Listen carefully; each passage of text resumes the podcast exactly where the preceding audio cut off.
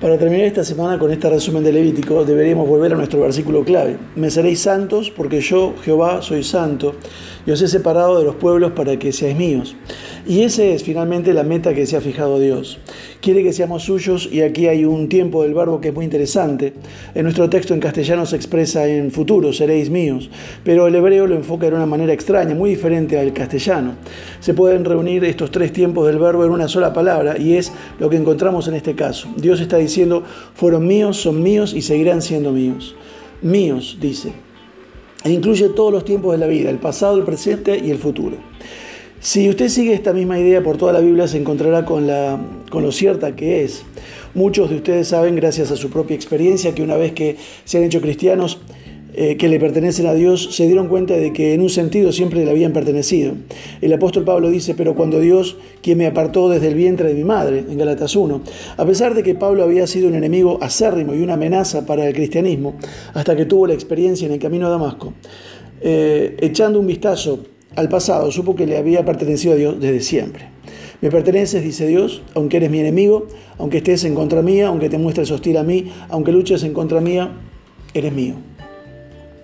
Entonces, y en el tiempo presente, Dios nos ve en nuestra angustia, en nuestra condición dolorida, sintiéndonos divididos, con nuestras faltas, siendo imperfectos, y pone su mano sobre nosotros y dice, eres mío ahora mismo, tal y como eres, me perteneces.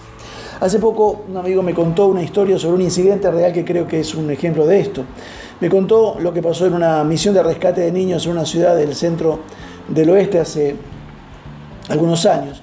Los niños estaban eh, preparando el programa y un niño pequeño y de unos 5 o 6 años con una deformidad, una joroba, tenía que recitar.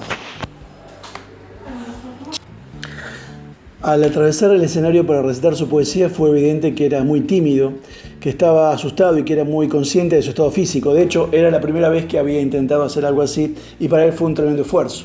Otros dos chicos se habían colocado en la habitación de atrás con el propósito de ridiculizar el programa. Uno de ellos le gritó al niño al cruzar el escenario, ¡Eh! ¿Dónde vas con ese paquete sobre la espalda? El niño se sintió completamente desmoralizado y se quedó ahí parado, sollozando. Se levantó un hombre del público y se acercó hasta la plataforma, se arrodilló junto al pequeño y puso su brazo alrededor de él y le dijo a los espectadores, debe de hacer falta que una persona sea muy insensible y cruel para decirle algo así a un niño como este, que padece algo de lo que no tiene la culpa. A pesar de esta, enferma, esta deformidad, está intentando por primera vez atreverse a salir y decir algo en público. Ese comentario le ha hecho mucho daño, pero quiero que ustedes sepan que yo le quiero tal como es. Este niño es mío, me pertenece, y estoy orgulloso de él. Y se llevó al niño del escenario. Eso es lo que Dios nos está diciendo. Él ve nuestro dolor y sufrimiento, nuestros anhelos y nuestra angustia y nos dice, eres mío. Pero eso no es todo, gracias a su poder y a su sabiduría, Dios dice, con esa maravillosa esperanza de un Padre lleno de amor, seréis míos, seréis sanados, hechos íntegros, con todas vuestras imperfecciones y deformidades corregidas nuestras faltas enderezadas, eliminando eh, nuestras iniquidades y todas nuestras relaciones embrolladas serán desembrolladas. Seréis santos porque yo soy santo. De eso se trata este libro, de eso se trata la Biblia y de eso se trata Jesucristo. Hay personas que hoy en día consideramos absolutamente como casos desesperados, arruinados moralmente, pero el poder de Dios al cambiar sus vidas es asombroso. No soy nada más eh, sugestivo de esta actividad que la mesa del Señor.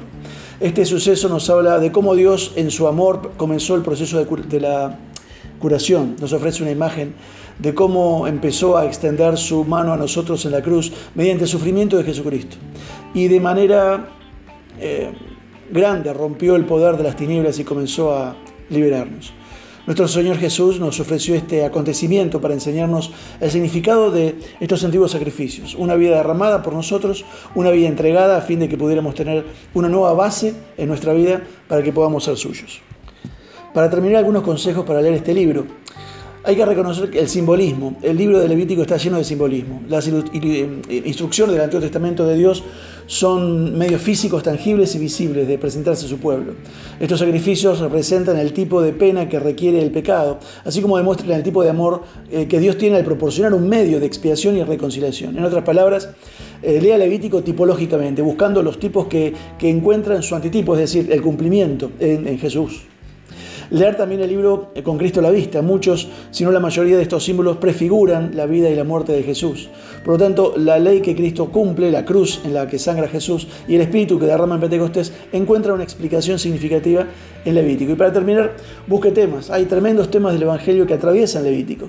Saque un bolígrafo, un lápiz de color, si le gusta, y marque los lugares donde estos temas irrumpieron. Busque cosas para eh, expiación, sangre, santidad, el trabajo del sacerdote, al mantener los ojos abiertos, el sentido figurado, buscando temas, se ayudará a mantener los ojos abiertos en forma literal cuando lea este libro desconocido. A partir del lunes vamos a ver eh, en cinco versículos el camino de Romanos. Que Dios te bendiga. Gracias.